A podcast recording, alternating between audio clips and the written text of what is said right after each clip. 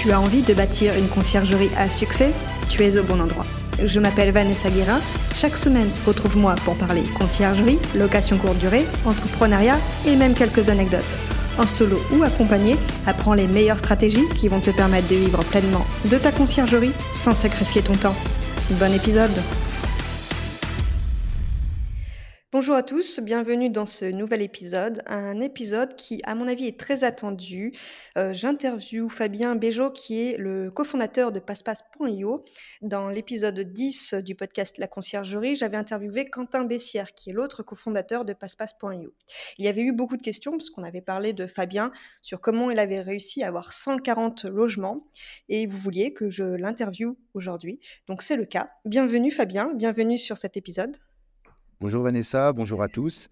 Euh, content d'être là. Quentin, effectivement, était venu, euh, était venu euh, discuter avec vous. Et donc, voilà, je suis là pour répondre à toutes vos questions et tout ce que veut savoir toutes les conciergeries. Eh bien, on va, on va rentrer directement dans le vif du sujet.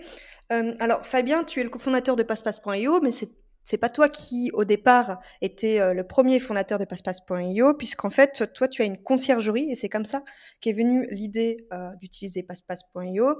Euh, est-ce que tu peux nous dire comment ben, comment tu as démarré, parce que tu n'avais pas Passepasse, et comment après tu as fait pour découvrir Passepasse? Alors j'ai démarré comme tout le monde, en tableau Excel, tableau blanc, tableau noir.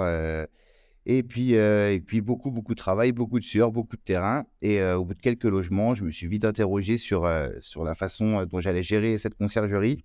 je viens de la restauration, donc beaucoup de logiciels disponibles dans la restauration. Et je me suis mis à chercher des logiciels pour les conciergeries. Et il n'y avait pas de logiciel pour les conciergeries. J'ai commencé il y a deux ans, il y avait beaucoup, beaucoup de logiciels pour les hôtels, des logiciels pour les particuliers. Et à la 20e page d'Internet, un soir à 2 h du matin, j'ai trouvé Quentin. Euh, j'ai laissé une fiche de contact et euh, il m'a rappelé. Et effectivement, c'était encore un logiciel qui était fait pour les particuliers. Et euh, ils avaient développé un truc assez sympa, mais pas fini. Et on, a, on a fait un deal avec Quentin où on est parti. Je lui ai dit, c'est pour les conciergeries. Nous, on n'a rien, les conciergeries. Et il m'a dit, j'ai pas de retour terrain. Moi, il me faut quelque chose sur le terrain pour savoir quoi faire parce que je sais ce qu'a besoin un propriétaire qui a deux, trois appartements. Je ne sais pas ce qu'il a besoin d'une conciergerie qui a plusieurs appartements. Donc le deal était que moi, comme j'étais déjà entrepreneur, j'allais monter vite. Je leur refaisais tous les retours terrain, on créait des cahiers des charges et euh, lui, il développait euh, sur mesure ce que j'avais besoin. Et c'est comme ça qu'on s'est connus, on a travaillé un an comme ça. Et à ce moment-là, tu avais combien de logements? Quand j'ai rencontré Quentin, j'avais euh, six logements. D'accord, oui, c'était tous les... c'était au tout début, quoi. C'était au tout début, je commençais à recruter mes premières aides ménagères et c'est là qu'arrivaient les premières galères de comment communiquer avec les aides ménagères. C'était ça un peu le, le problème de base, il était vraiment les aides ménagères, comment communiquer avec eux. Euh, J'en rentrais trois d'un coup et euh, on se mélangeait un peu les pinceaux de qui allait faire quoi et les entrées, qui rentrait à quelle heure, est-ce que les clients étaient partis ou pas. C'était vraiment le problème, un stress pas possible pour six logements. Ah ouais, déjà. Mmh. Tu dirais que le plus gros problème, c'était euh, c'était la gestion finalement des, des aides ménagères? C'est ce qui te prend la tête, c'est ce qui te remplit la tête. De, trop d'informations à penser. Je pense que tout le monde le vit, à tous ceux qui nous écoutent.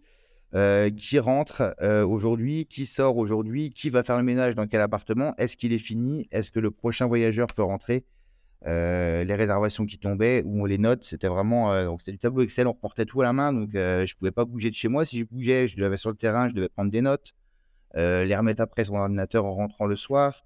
On envoyait des WhatsApp aux aides ménagères, on se mélangeait les pinceaux, on oubliait de faire des appartements. C'était déjà une mmh. galère parce qu'entre-temps, j'ai connu Quentin à 6, mais on est monté très très vite, nous. Donc, en, un mois après que j'ai rencontré Quentin, j'étais déjà à 15, je suis vite monté à 20, on est vraiment monté très vite. On a fait 68 logements la première année. Donc ça allait très vite. Justement, on va voir, on va voir comment tu as eu cette croissance. au final, oui, tu as fait comme, euh, comme tout le monde, j'imagine, en tout cas comme moi, euh, le petit tableau Excel, euh, les messages sur WhatsApp et on s'en mêle vite les pinceaux. Euh, moi, j'avais cinq logements au départ aussi, c'était la même. mais j'avais pas trois aides ménagères, donc c'était plus simple à gérer une seule. mais, mais du coup, explique-nous alors. comment bah, tu as fait en un mois Finalement, c'est vite monté. Est-ce que c'est grâce à Passe-Passe ou c'est grâce à d'autres actions? J'ai fait d'autres actions. Il y a beaucoup de démarchages, beaucoup d'actions commerciales. Moi, c'était mon travail de développer des sociétés. Donc, c'était assez facile pour moi d'aller chercher euh, du client. Euh, et ensuite, euh, Passepass était là pour simplifier. J'aurais pas pu avoir cette croissance si, à chaque palier, parce qu'il y a bien des paliers, c'est pas un mythe, les paliers dans la conciergerie, où il se pose des problèmes, parce que quand tu as 5-6 logements, tu dois faire 5-6 factures à tes propriétaires à la fin du mois, c'est pas trop un problème. Quand on arrive à 20, ça commence à être un peu chronophage. Mmh. et tout ce genre de petites choses qui sont, qui sont peu chronophage au tout début, plus tu montes de tranches de 10, 15 appartements, plus ça te prend du temps parce que c'est les mêmes tâches qu'on répète mais qu'on multiplie. Et le but était d'automatiser toutes ces tâches.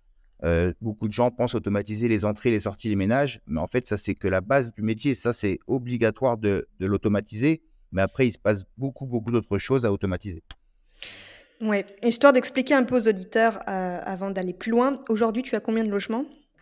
Aujourd'hui, là, on est à 182 et on monte une croissance de 5 par semaine. 182. Alors l'épisode 10, on parlait de 140 déjà, déjà euh, euh, le 25e épisode, euh, ben 182. Ok. Donc on va voir ben, comment tu as fait. 5 par semaine, comment tu les gères? Alors ah oui, à préciser aussi, ce qu'on s'était vu en off, tu n'as pas de salarié, tu es seul dans ta conciergerie. Non, j'ai un salarié, j'ai un salarié. Ah, tu as un salarié. En fait, j'ai un salarié qui fait mon travail. Donc, en fait, si moi, je ne travaillais pas ailleurs, parce que j'ai d'autres sociétés et je travaille aussi beaucoup avec PassePass, euh, si euh, j'avais pas d'autres sociétés, si j'avais que ça, c'était mon seul métier, je pourrais le gérer, tout seul parce que mon salarié euh, le gère tout seul toute la semaine. Moi, je travaille deux jours par semaine, je suis juste d'astreinte. Aujourd'hui, je suis au travail. Voilà, toi, je discute avec toi, mais je suis au travail, je dois juste garder mon téléphone à côté de moi au cas où une aide ménagère a un problème. Voilà, au cas où un voyageur a un problème, je dois être là. Mmh. Mais sinon, je travaille pas le reste de la semaine. Du coup, tu nous vends du rêve. Deux jours par semaine, 182 logements. alors, explique-nous euh, ton secret, du coup. Parce que, hum, alors, euh, au début, tu n'as pas euh, eu 50, 182 logements d'un coup. comment c'est arrivé? C'est arrivé très vite, j'imagine, mais quels ont été les paliers et quelles difficultés tu as rencontrées? Alors, c'est arrivé assez vite. Moi, j'ai déjà mis les miens, j'en avais trois. Euh, je me suis testé comme ça avec les miens, où j'ai vu comment marchait Airbnb. J'ai vraiment poussé le truc à aller voir comment marchait Airbnb. Le but est de faire de la rentabilité pour les miens. Quand j'ai maîtrisé cette rentabilité, euh, j'ai commencé à prendre des propriétaires et euh, j'ai démarché. J'ai beaucoup, beaucoup démarché au début. Et puis après, le bouche-oreille fait son effet. Après, j'ai eu un super site internet. j'ai pas voulu m'affilier Luquet. Ils m'ont couru après. Je me suis pas affilié Luquet. Mmh c'est un choix. Euh, c'est très bien d'ailleurs, faites-le, hein, ceux qui commencent, euh, mettez-vous chez Luquet, il ramène beaucoup, beaucoup de logements, c'est vraiment bien. Moi, c'était pas mon choix, je voulais vraiment être indépendant. Alors, petit aparté, euh, Lucky, si jamais les auditeurs ne savent pas ce que c'est, j'ai fait un épisode qui, alors je suis en train de le chercher, c'était l'épisode 12, 12, ne vous mettez pas en côte, il y a mieux, où je parle du partenariat Airbnb. donc, je laisserai les auditeurs aller l'écouter.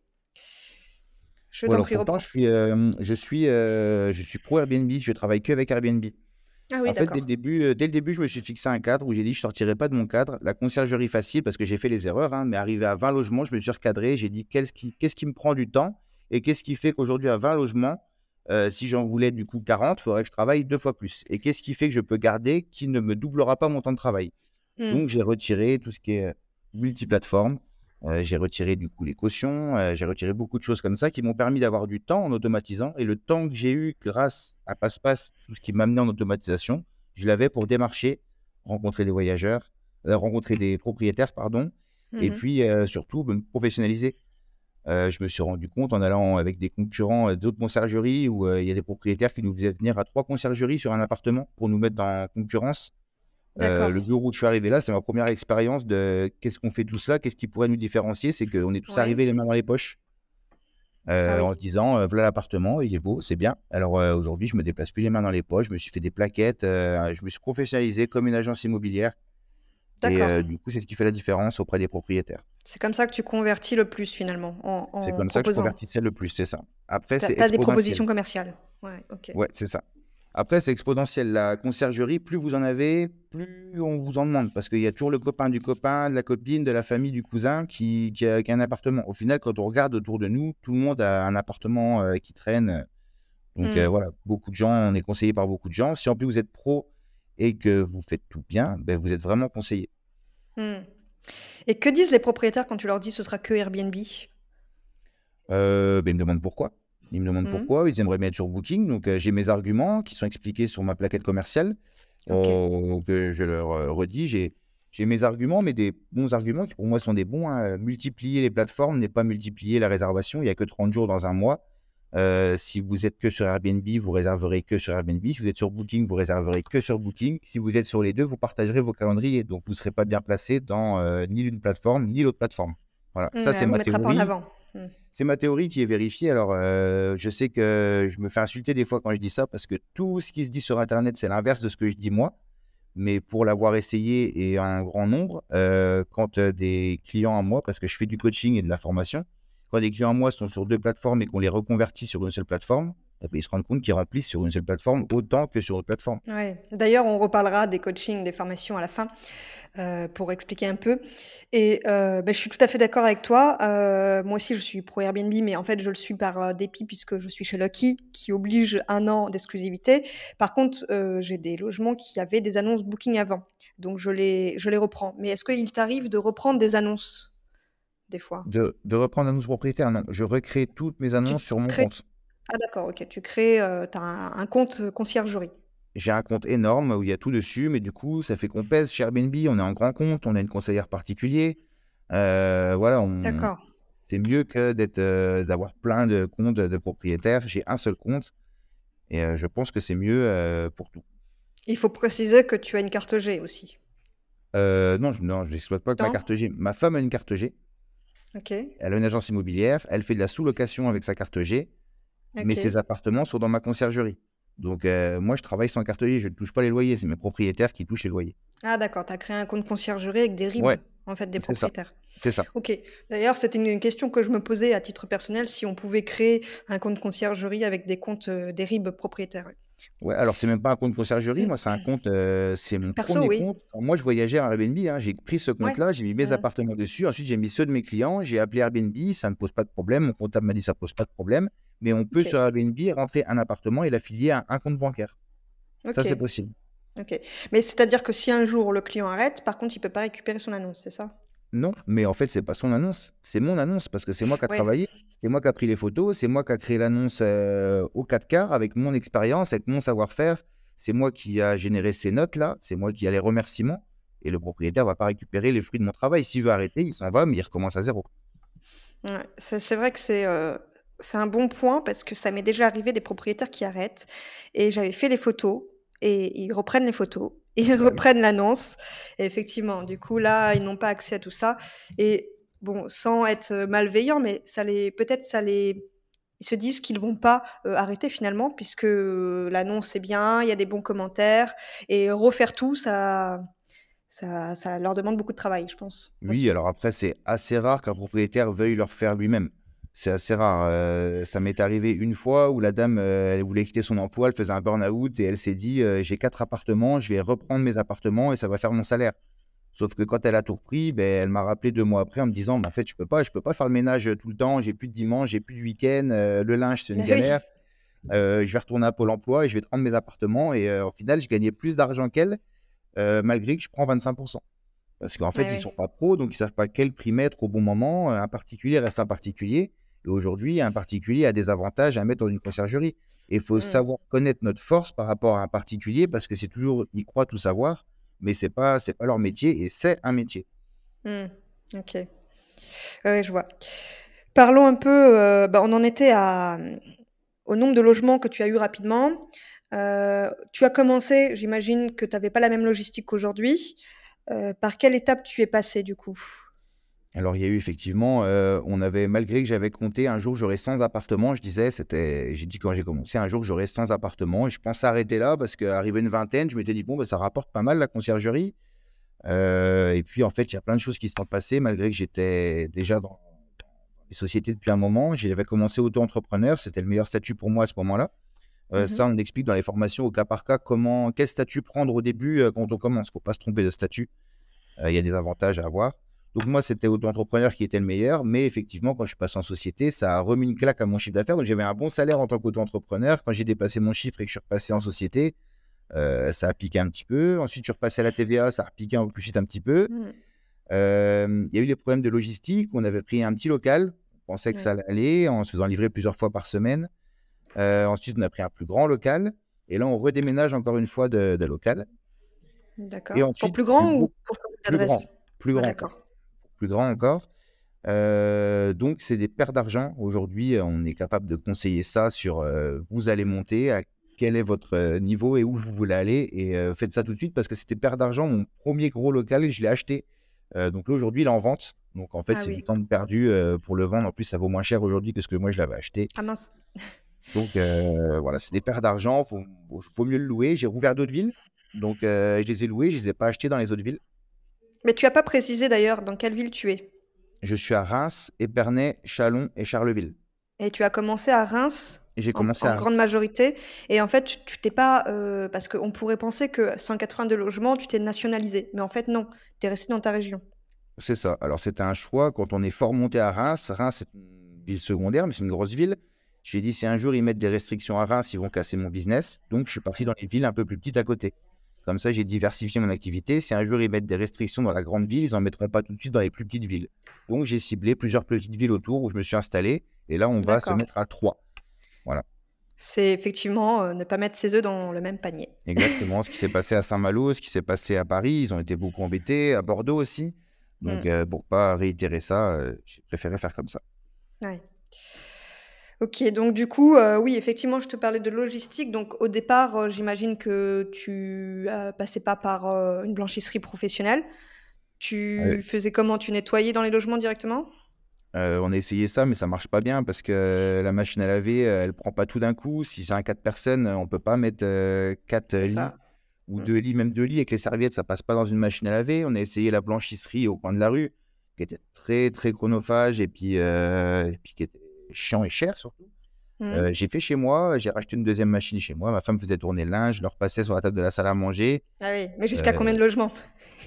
Jusqu'à jusqu'à 15 logements, j'ai fait Ah ça. oui, quand euh, même. à Mm. 15 logements, c'était très très dur. ouais, j'en ai fait des évanouissements à un moment donné. J'étais vraiment perdu. Passe-passe Ah oui. m'aidait, mais c'était le début de passe-passe. Passe-passe, gérer les entrées, les sorties et les plannings. C'est tout ce que ça faisait, passe-passe au début. hein. Nous, on appelle ça en interne passe-passe en noir et blanc. Moi, j'ai eu la chance de connaître passe-passe en noir et blanc et, et aujourd'hui, passe-passe a vraiment vraiment évolué. Et, Mm. euh, et du coup, ça c'était vraiment dur. C'était vraiment une période très difficile de linge. Ah oui, oui. Et aujourd'hui, tu le gères comment? Avec Hélice? Aujourd'hui avec Ellis. Aujourd'hui avec Ellis. Alors j'avais déjà essayé avant parce qu'Ellis voulait pas me prendre au tout début. J'avais donc Mm. pris après une petite blanchisserie euh, qui me louait du linge. Mais en fait, euh, je l'achetais, mais en leasing. Donc en fait, je louais le linge, mais c'était du leasing. Il m'appartient à la fin. C'est... Je le paye encore d'ailleurs. C'est encore une de mes erreurs que j'ai fait où je le paye encore aujourd'hui. J'avais 4 ans où euh, ça fait des Mm. petites mensualités. J'avais pris euh, 60 jeux de 67 de lit. Et euh, je crois que je paye 38 euros par mois euh, pour la location, mais après, il fallait payer le lavage. Et du coup, Ah ça oui, revenait à très très cher. Ça revenait à 14 euros le, le set. C'était Ah très cher. oui. Et après, je suis rentré avec Ellis. Oui, parce qu'il y en a beaucoup de, des, des personnes qui, se, qui démarrent dans la conciergerie qui se demandent est-ce que je dois acheter le linge, est-ce que j'utilise le linge du propriétaire? Euh, toi, euh, c'est le linge du propriétaire au début, et maintenant c'est euh, ben, Non, euh, ça, Hélice. ça a jamais été, la- ça a jamais été, Jamais? jamais été le linge du propriétaire. Jamais. J'avais acheté mes jeux de race. C'est, euh, C'était un de mes arguments concurrentiels quand j'ai commencé. Ah, d'accord, Euh, ok. le problème pour les propriétaires, c'est ces fameux jeux de draps Eh qui oui. se tachent, qui s'usent, euh, qui s'abîment. Et eux, du coup, quand ils payent déjà l'électricité et qu'ils rachètent les jeux de draps tous les ans, euh, voilà, faut toujours penser au propriétaire. Le propriétaire, il doit tenir une rentabilité. Il faut pas lui casser sa rentabilité. Déjà, l'électricité, ça lui coûte cher. Donc, on avait trouvé des méthodes pour ça. En fait, euh, tout ce qu'on amène en plus au propriétaire, c'est ce que les autres conciergeries n'ont pas pensé. C'était là la, la plus concurrentielle et ma Hmm. pub que je faisais. C'était que je travaillais comme un propriétaire. Je suis propriétaire, donc je connais les problématiques. Ouais, c'était, ça a été un budget, j'imagine, au départ quand même. hein, C'était un budget, c'était un budget au départ, ouais. Alors, euh, j'ai fait action, hein, comme tout le monde, j'ai pris des draps de merde. euh, voilà, c'est pour ça que je suis vite passé. Ouais. euh, mes draps, quand ils étaient un peu morts, euh, on lavait tout le temps, j'en prenais un minimum. Après, j'ai pris la blanchisserie où c'était beaucoup moins lourd, vu que ça, ça coûtait pas Hmm. cher par mois la location, mais le lavage coûtait cher. Il se Mais. Hélice accepte ton linge? Je pensais qu'Hélice Et avait leur propre non, linge. non. Non, non, du coup, moi, d'ailleurs, je passe une annonce. Si quelqu'un veut du linge, joignez Vanessa, un message privé. J'ai du linge à vendre. J'ai 60 jeux qui ont presque pas servi, qui sont, de, qui sont du linge pro. Aujourd'hui, Elise loue le linge et euh, c'est leur linge à Elise. Hmm, ben, c'est peut-être moi qui euh, vais te contacter, on en reparlera. Ok. Euh, j'avance un peu dans les questions. Euh, oui, donc ton plus gros problème, ça a été le linge au départ, tu disais, la gestion des plannings, ouais, c'est ça. Après, voilà. c'était la facturation. La facturation, La et tout ça, en fait, tu l'as as éliminé ces problèmes en créant ça dans Passe-Passe finalement. C'est ça. Il y a eu un autre problème aussi avant la facturation. C'était, j'étais en côte avant cette fameuse facturation. Jusque 15 logements, 16 logements, j'étais en côte parce qu'en fait, les propriétaires sont obligés de devoir voir leur calendrier. Donc, j'étais la seule moyen que j'avais à l'époque, c'était de les mettre en côte sur Airbnb pour qu'ils voient leur mmh. calendrier. Donc, c'était mon annonce à moi, mais je les acceptais de les mettre en côte. Et du coup, j'ai vécu cette session de côte. S'il y en a qui le vivent en ce moment, du, propriétaire qui, répond à ta place au message, du propriétaire qui, t'appelle dès qu'un voyageur t'a contacté parce qu'elle a un problème à l'arrivée, qui t'embrouille parce que tu vois, ta boîte à clé, c'est de la merde, elle n'arrive pas à l'ouvrir. Mais c'est ce qui arrive tous les jours. Mais quand ils mmh, voient, en fait, ils, ont, que ça à foutre. Hein. Ils ont qu'un appartement ou deux appartements. Nous, on reçoit beaucoup de messages par jour. Eux, ils ont que ça à foutre de, nous fliquer. Donc, on a déjà le stress du locataire, mais en plus le stress du propriétaire où on sait que tout ce qu'ils nous disent, les voyageurs, le propriétaire le voit. Et ça, mmh. ça m'a vraiment fait craquer. J'avais déjà beaucoup de stress et du coup, j'ai dit, je veux retirer le code. Donc, j'ai retiré le code. J'ai dit au propriétaire, on arrête le code. je passe en compte pro. Je leur ai sorti, je leur ai dit quelque chose comme ça. On, est en compte pro. On peut plus être en côte. Mais par contre, ils me demandaient les plannings. Et qu'est-ce que je faisais? Je me suis remis un truc très, très chronophage où chaque fois qu'il y avait une réservation, je prenais une capture d'écran du planning Airbnb et je lui envoyais un ah WhatsApp. Ah oui, d'accord. C'était horrible. Et donc, du coup, là, j'ai dit à Quentin, faut quelque chose. Donc, Quentin a sorti les applications propriétaires où ils peuvent suivre leur calendrier, leur facturation qui est chez eux, mais sans mmh. voir tous les messages et tout ce qui est embêtant. Au final, c'est pas qu'on veut leur cacher des choses, c'est juste qu'ils n'ont pas à être inquiétés. De... Moi, j'ai eu une petite anecdote, si tu me permets 5 secondes. J'ai un, voyageur qui me, qui me contacte, qui me dit Y a-t-il un, fer à repasser dans l'appartement? Moi, je sais qu'il n'y en a pas. Je ah dis, au, je dis au voyageur non, il n'y en a pas. Et en même temps, le propriétaire, il répond Bien sûr, il vous trouverez un fer à repasser dans l'armoire de la chambre. Alors, le voyageur, il reçoit deux réponses différentes du même nom, parce qu'on écrit sur le même nom, euh, avec, avec deux contradictions. Donc, ah ça, c'est le genre de problème euh, qui, qui est n'importe quoi. Ouais, ouais, ouais, je je connaissais ça. Alors petit aparté, heu, avec, Lucky, par contre, on a l'option où ils peuvent, ne pas recevoir les messages, à savoir. Ils peuvent ne pas recevoir, de messages et de notifications des réservations. C'est plutôt pas mal. Mais c'est vrai qu'il y a toujours des propriétaires qui vont sur leur annonce: «Ah, j'ai vu ça, est-ce que vous pouvez modifier? J'ai vu ça, j'ai pas de réservation depuis deux jours, comment ça se passe?» bah, ça c'est vrai. Bon, ça, ils peuvent toujours, avec Passe-Passe, ils voient leur calendrier, donc ils peuvent toujours nous envoyer ça. Mais euh, vraiment, en fait, euh, on en parle sur l'information. Comment éduquer son propriétaire à ne pas te faire chier? Le propriétaire devient une grosse zone de stress quand on a beaucoup. Moi, j'ai euh, plus de 120 propriétaires. Si je leur disais pas les limites de nos conversations, je passerais ma vie à répondre à, à leurs messages, en fait. Mais j'ai pas le temps. Donc ça, c'est pareil, c'est quelque chose qui se fait dès le début parce que j'ai eu du mal. Les premiers sont récalcitrants ou en fait, ceux qui me prennent le plus de temps, c'est les 20 premiers. Avant que je refixe un cadre à tout ça, c'est les 20 premiers sont ceux avec qui aujourd'hui me prennent le plus de temps alors que ça fait deux ans que je les ai.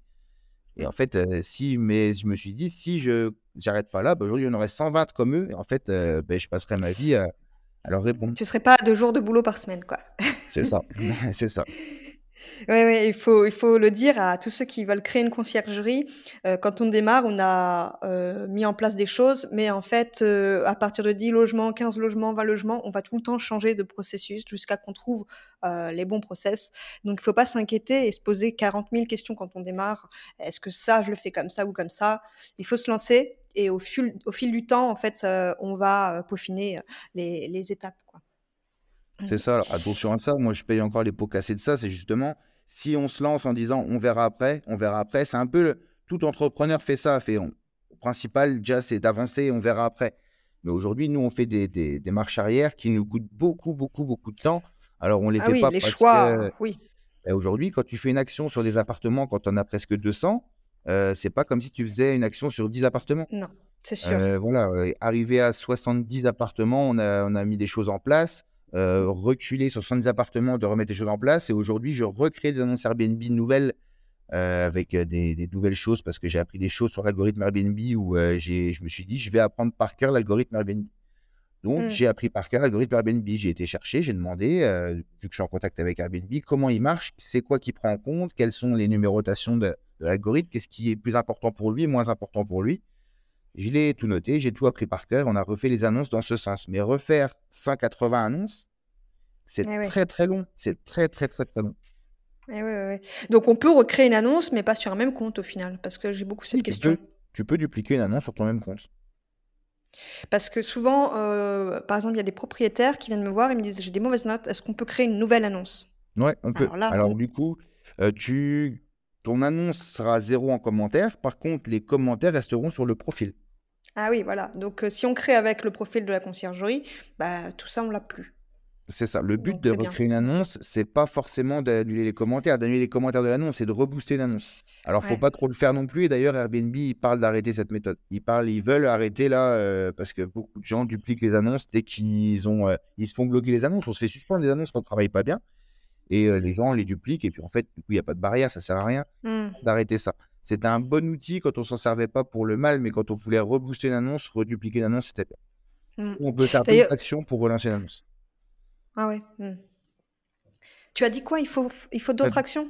On peut faire d'autres actions pour relancer une annonce, pour remonter une annonce dans l'algorithme, une annonce vieillissante où on touche pas trop. Il y a des actions à faire pour euh, toujours la, la mettre en, en favori pour qu'elle se réserve bien. Tu as une petite astuce à nous partager ou pas? Bah, tu peux commencer une petite par bouger les textes. Tu bouges les Mmh. textes, tu changes tes photos et après, il y a un gros travail sur remplir toutes les cases Airbnb. Remplissez bien toutes les Ouais, cases, les équipements. Mmh. les, les équipements, mais aussi, il vous propose plein, plein de trucs. Il y a plein d'actions à faire cachées dans Airbnb. Il faut toutes les faire, il faut les savoir. Mmh. Et puis euh, après, on peut en parler, c'est un sujet d'une heure. hein. Airbnb, c'est un sujet d'une heure, Ouais, mais il y a des choses à faire pour bien remonter. euh. Mmh mh. J'avais fait une vidéo sur ce sujet que j'avais partagée aux abonnés de la newsletter justement, sur comment optimiser une annonce Airbnb. Heu, voilà, je je dis ça comme ça si les gens veulent s'abonner à la newsletter. Hem, OK, heu, une question qui m'est venue quand on parlait de Airbnb. Comme tu dis que tu es pro Airbnb et que tu as toutes tes annonces sur un seul compte, si tu es suspendu, qu'est-ce que qu'est-ce qui se passe? Je suspends tout mon compte. C'est le risque. Et c'est ouais, c'est Alors, un gros risque, ça te fait pas trop peur? Alors comme quels risque? sont, euh, est-ce que, moi, je me, je me suis demandé les risques, comment on était suspendu chez Airbnb? Donc en fait, il n'y a Mmh pas trop de, il y a pas trop de matière à être suspendu, euh, sauf s'il y a des vraies fautes. Et ça m'est arrivé. J'ai été suspendu euh, il y a quelques mois. Euh, en fait, j'ai un propriétaire qui est venu dans l'appartement. Il a pris ses clés, il est rentré. euh, sans regarder son calendrier. Pour lui, il passait par là, il allait voir son appartement, il s'est pas posé la question, sauf que ben, la dame qui était là était dans la douche. Donc il n'a pas Ah! entendu tout de suite, il a vu qu'il y avait des affaires. Bon, c'est tout. Et euh, la dame était terrorisée dans la douche et elle a appelé Airbnb. Et en fait, le temps qu'Airbnb règle cette histoire, eh ben, il bloque ton compte parce que c'est Ah oui. intrusion. Donc ils ont bloqué mon compte, j'ai su le fin mot de l'histoire avec le propriétaire. Euh, j'ai appelé Airbnb pour leur expliquer le cas. Ils voulaient rassurer la personne, mais mon compte euh, s'était bloqué pour minimum 7 jours. Donc, du coup, euh, ben, je les ai appelés. Donc, j'ai appelé ma conseillère. On a une conseillère après. J'ai appelé ma conseillère et je lui ai dit euh, je vais commencer à mettre mes logements sur Booking parce que j'ai reçu des messages d'Airbnb qui me bloquent mon compte pendant 7 jours, le temps de trouver la, le- la réponse à ce problème. Alors que je viens de vous le dire, la réponse au problème, c'est un propriétaire qui a cru qu'il y avait personne dans l'appartement, qui est rentré quand il a vu qu'il y avait quelqu'un, il était parti. Donc, il n'y a Mmh. pas d'instruction, de vol, tout ça. euh, et Ouais, le propriétaire veut bien rembourser le séjour de deux jours de la dame pour s'excuser de ça. Et ok, d'accord. ben, tant que c'est en traitement, chez Airbnb, c'est très long, et ben, ils avaient bloqué Ah mon oui. compte. Mais la pression de leur dire, ben, écoutez, moi, je travaille que avec vous, je suis de bonne foi. Euh, ben là, maintenant, vous venez me prouver que je vais chez Booking. En fait, je pars, vous me bloquez, moi, je vais ailleurs. Ben, hop, ils m'ont débloqué mon compte. Ça a duré euh, une heure, l'histoire. Ouais, il y a certains avantages d'être client fidèle. C'est ça. Mais ils cherchent ça, OK. Airbnb. Hein, C'est pour Ah ça oui, qu'ils oui. ont monté le programme Lucky. Hein, euh, Et puis j'imagine qu'en même temps, heu, tu as du poids, hein, 180 logements, c'est pas pareil que 10 logements, hein. Ouais, c'est sûr. Mais bon, le but en faisant, en faisant ce cadre et en avançant, c'est de, monter vite. C'est- facilement Mmh. atteignable. Les 100 logements sont facilement atteignables. Mmh, d'accord. Oui et puis, heu, pour, heu, avoir à gérer Airbnb et Booking, c'est vrai que c'est chronophage. D'ailleurs avec, heu, PassPass, ça l'est un peu moins, mais on voit que Booking, c'est pas automatique. Donc oui, c'est vrai qu'être sur une seule plateforme et Airbnb, c'est quand même plus simple pour tout ce qui est, assurance aussi. C'est ça? Bah, c'est Heu, ça je qui prend du temps. heu, ouais, c'est très important parce que là, j'ai eu un litige récemment sur Booking. Ça fait 7 jours que j'attends un remboursement et c'est un remboursement de la hauteur de la caution et alors que le dédommagement, il est il est plus élevé. Mais bon, Alors, on va s'asseoir dessus, quoi. C'est ça. Et euh, pour gérer les cautions, c'est chronophage aussi. Si on devait gérer, ouais. Mmh. Voilà. Et aussi les problèmes propriétaires sur Booking. Euh, Booking paye 15 jours après la sortie du voyageur. C'est au voyageur, il reste 15 jours entre deux mois. Euh, toi, du coup, tu factures une semaine au propriétaire. Et le propriétaire, lui, il va te dire Moi, je te paye pas ton pourcentage sur cette réservation tant que j'ai pas touché les sous. Donc, des fois, les propriétaires, ils te payent un mois et demi après ce que toi, tu as facturé parce qu'ils ont pas reçu les sous. Eh oui, ça fait, j'avais ce heu, pro j'avais ce problème-là quand je travaillais avec. Booking. J'avais ce problème-là quand je travaillais avec Booking, c'était impointable, heu, ils payaient trop tard, ça ça allait vraiment pas. Mmh. Est-ce qu'aujourd'hui tu sélectionnes des des logements types? Bien sûr. Alors ça, ça fait partie aussi des, des étapes que j'ai dû passer où au début, tu prends un peu tout et n'importe quoi. J'appelais ça les logements poubelles et après on a appelé ça les coquilles. Ça j'ai des logements qui se retrouvaient un vrai caillou dans ma chaussure parce que plus tu montes en logement sur un seul compte, il y a un autre effet, heu, effet qui se coule, c'est que tu as une note globale pour tous tes appartements. Mmh. Ça ça ça ça pique parce que forcément, normalement, heu, on sait qu'on descend un peu de note, plus on a d'appartements, plus le pourcentage du coup de chance de descendre en note, il est grand. Mais c'est là que tu vas être, heu, bon et que tu vas pouvoir après démarcher d'autres clients en leur disant: «Moi, ça fait un an, j'ai fait 100 logements supplémentaires», donc mon dernier rendez-vous Airbnb et j'ai stabilisé ma note. Donc je suis à 4,76 sur tout mon parc. En note, ça fait un an que je suis stabilisé.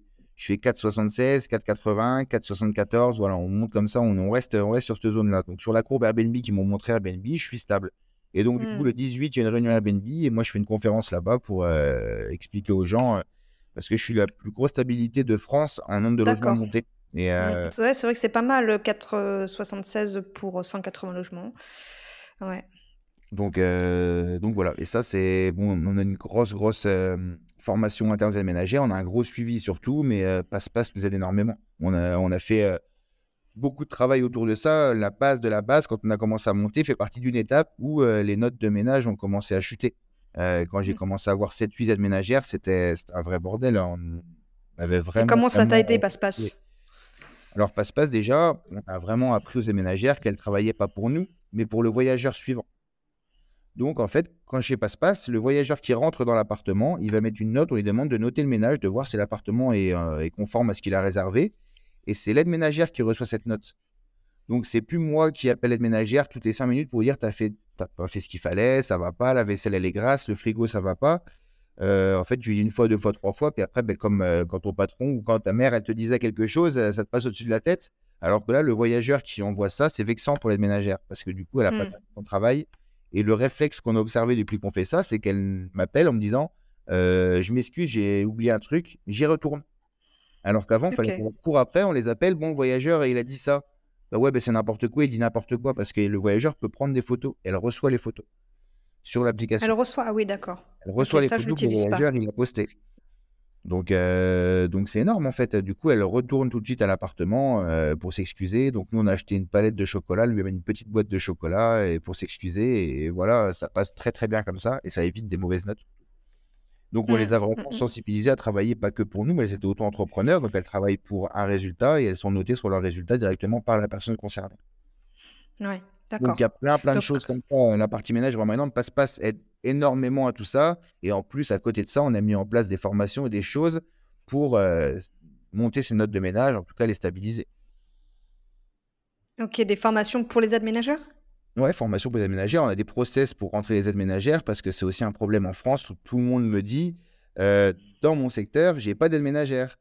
Mmh. Tout le monde me dit moi j'ai fait le tour de France au réseau CLF où tout le monde me disait: «Moi en Gironde, on n'a pas d'aide ménagère. Nous à Brest, il y a pas d'aide ménagère.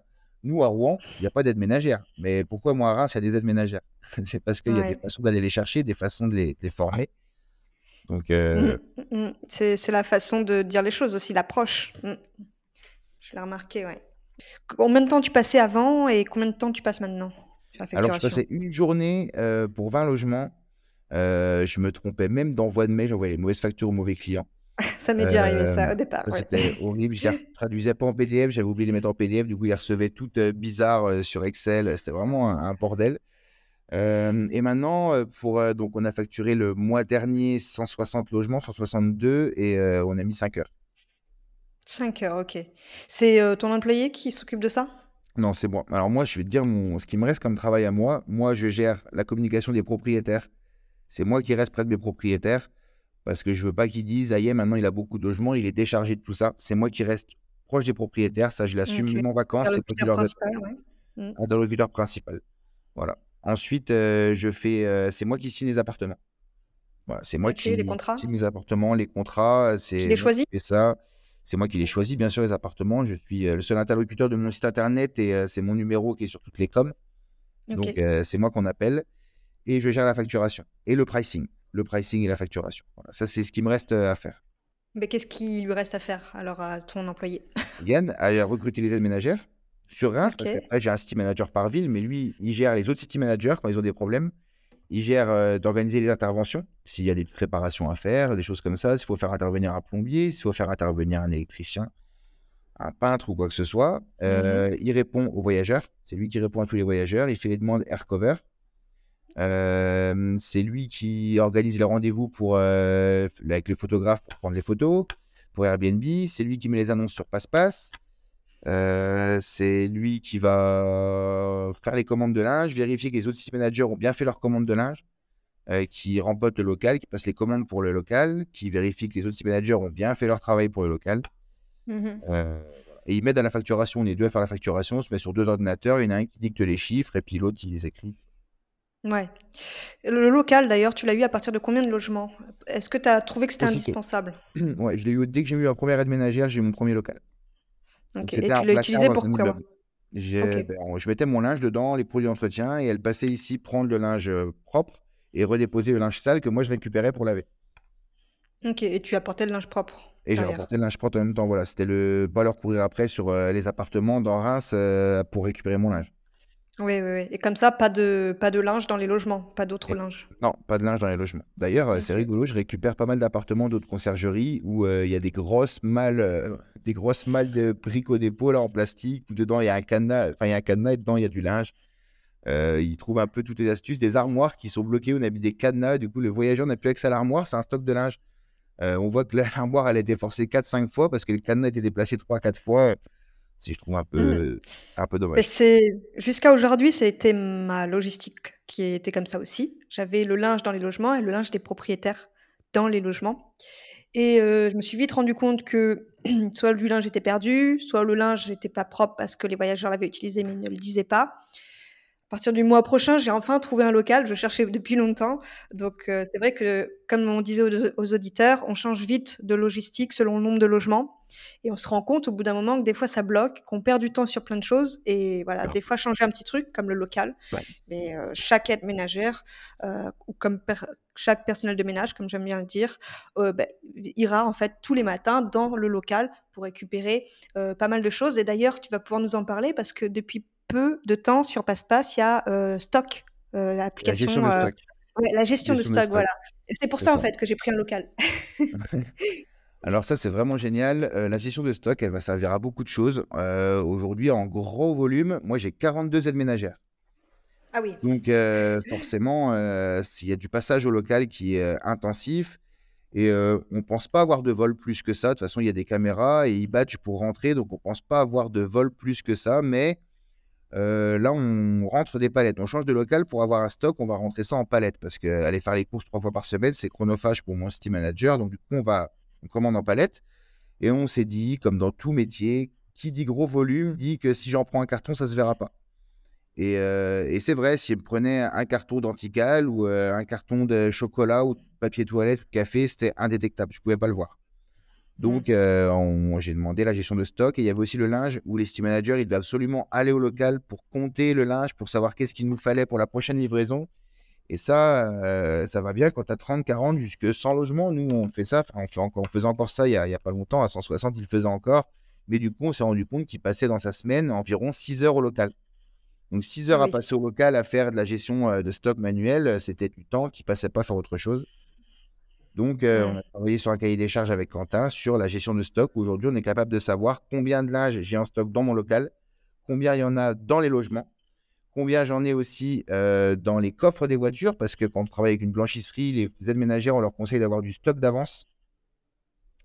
Euh, du stock d'avance pour si elles ont un drap qui est propre mais taché ou troué, qu'elles puissent le changer sans repasser au local. Donc, on sait aussi du linge, du linge en plus, combien il y en a dans les voitures. Et ça nous permet aussi de savoir combien de linge on a passé et comparer que sa facture lisse, parce que Elise a vite fait de, de glisser euh, quelques draps supplémentaires. Euh, donc, avec un volume mmh. comme moi, ils ont facilement. Pas trop, euh, Ils mettent un petit rack supplémentaire par-ci par-là, ça fait 90, 100 euros par-ci par-là. Pour mon volume, je ne le vois pas, alors qu'aujourd'hui, je peux le voir. Et on sait du coup ce qu'ils prennent en café, en thé, en sucre. Voilà. Tout ça, c'est mis. Mais c'est surtout que ça va aller vers un autre axe, c'est qu'il nous fallait absolument la gestion de stock, parce que Passepass va sortir prochainement la vente additionnelle. Donc, Mmh, il était hors de question de sortir la vente additionnelle et ça va rejoindre une deuxième question que tu me disais tout à l'heure. Comment tu as fait pour te développer aussi vite? Je me suis concentré sur mes appartements. Je ne me suis pas concentré comme énormément de conciergeries que je coach qui ont 20 logements et qui se sont dit pour gagner plus d'argent, je vais vendre du champagne, je vais louer des vélos. Euh, J'en ai certaines qui veulent bien faire babysitter. Aujourd'hui, ils font, ils font tout, les conciergeries, ils font tout. hein. Mmh. Euh, non, on se fixe un cadre. Nous, on est concierge. On gère le ménage de linge, entrée, sortie. On s'arrête là. Tout ce qui n'est pas automatisé, on le sort de, de notre cerveau. On le fera quand ce sera automatisable.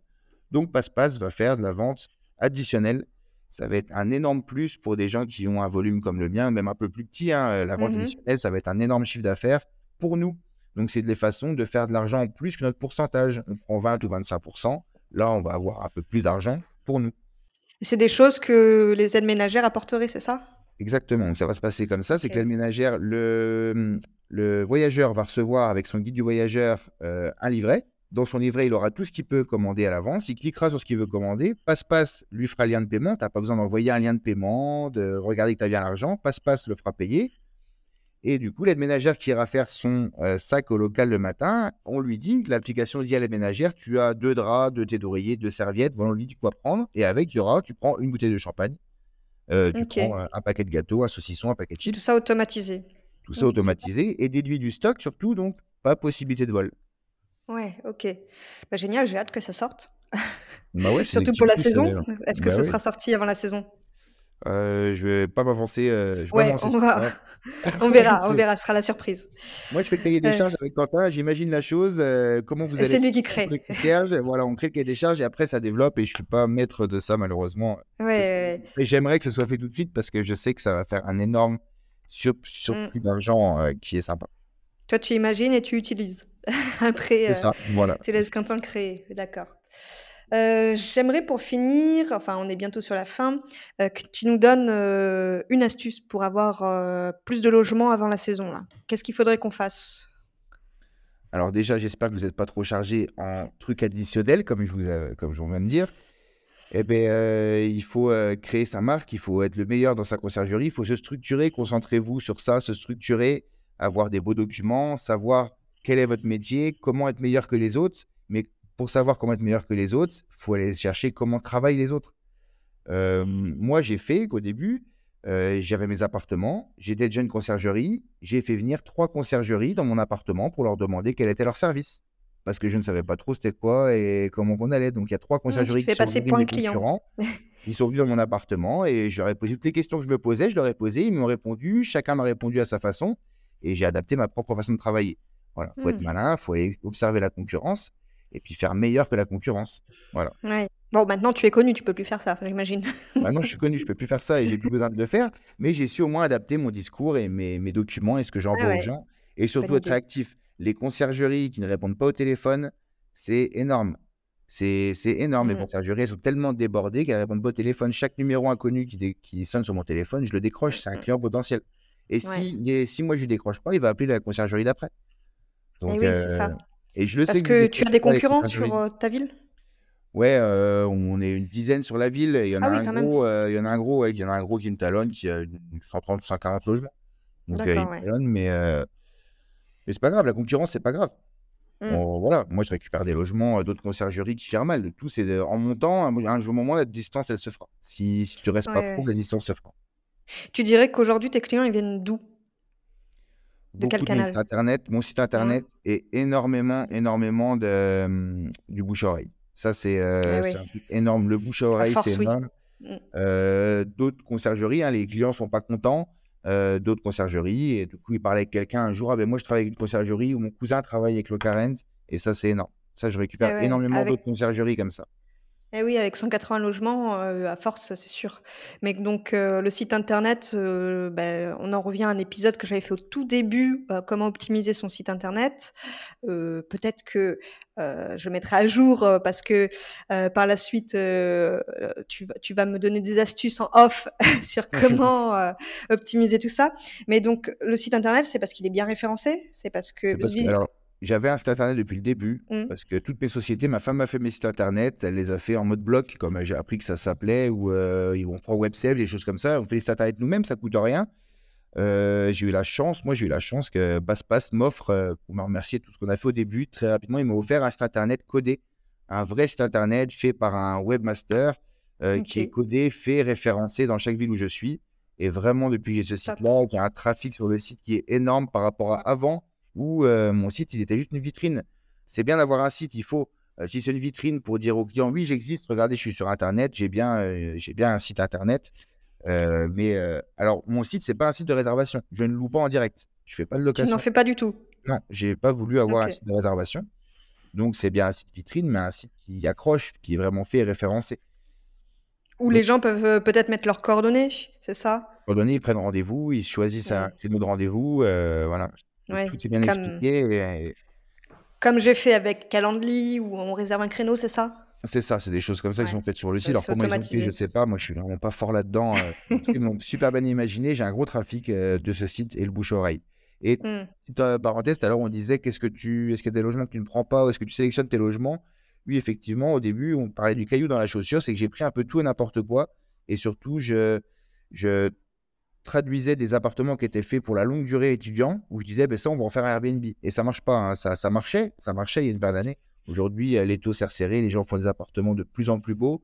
Et ces appartements-là me restaient sur les bras et j'avais du mal à les louer et j'avais des mauvais commentaires et ça me baissait ma note globale. Donc, mmh. euh, ben, un jour, j'ai fait un choix, encore une étape où j'ai dit j'arrête ces logements. un terme ouais, à ces logements. Je n'ai pas mis un terme parce qu'il y a toujours un arrangement. On dit jamais non.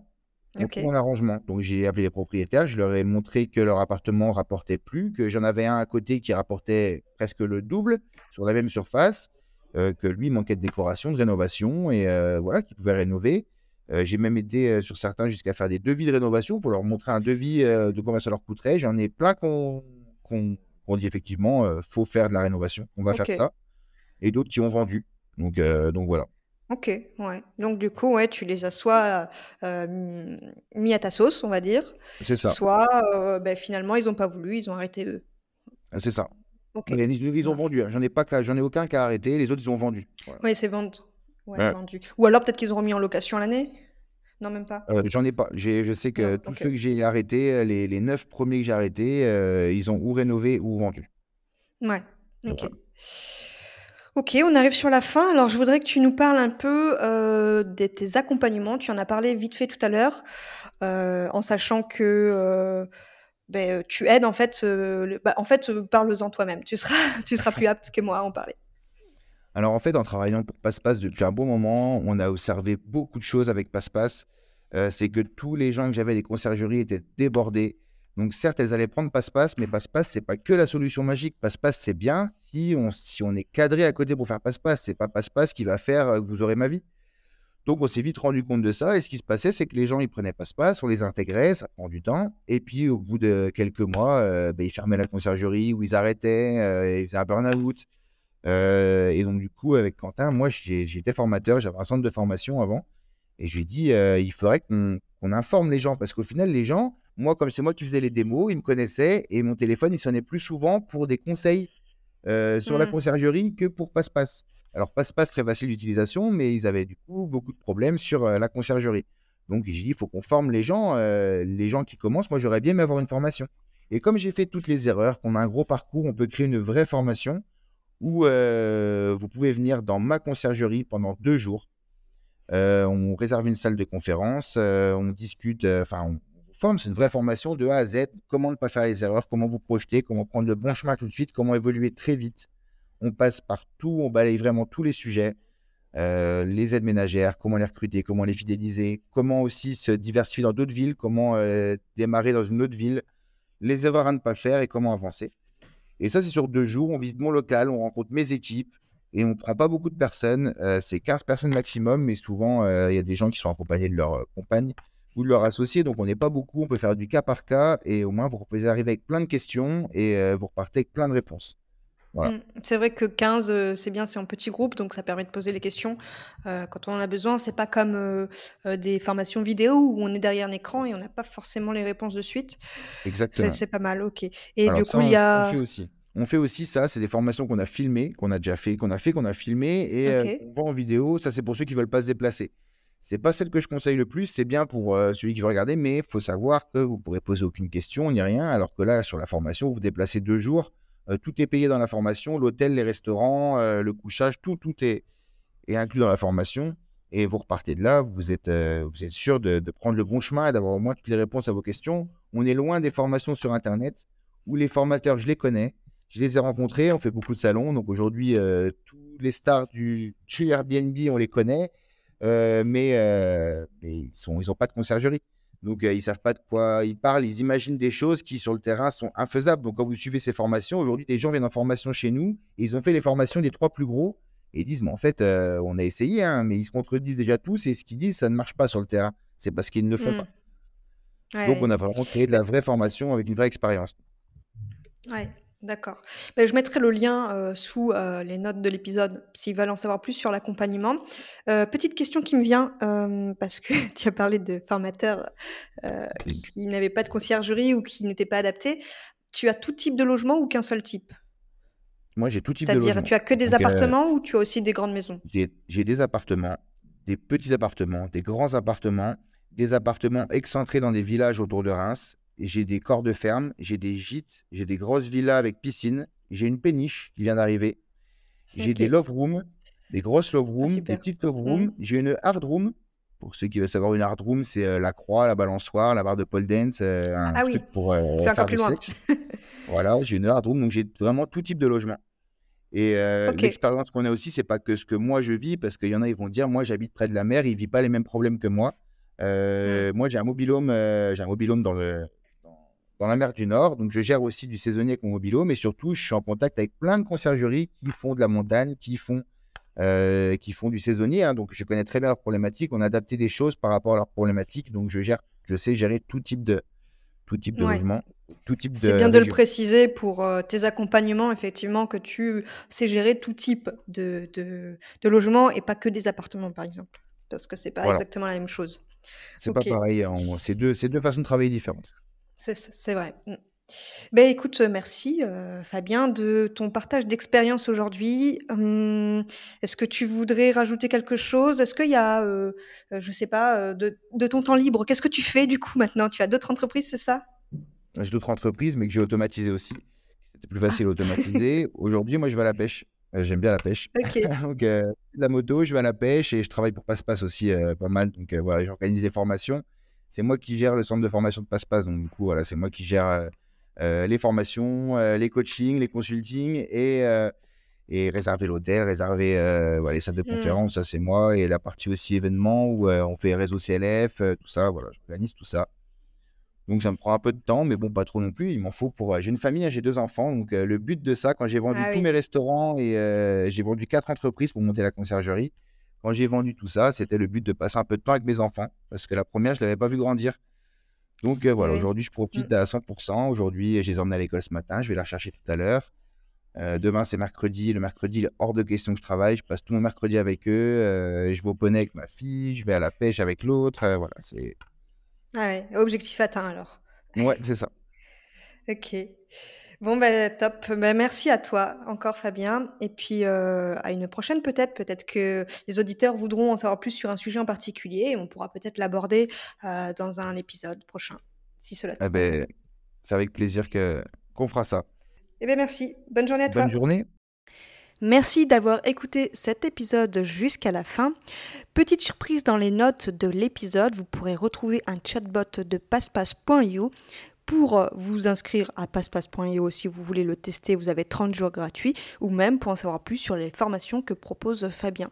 Donc je vous invite à aller voir dans les notes de l'épisode. Je vous souhaite une très bonne journée et à la semaine prochaine.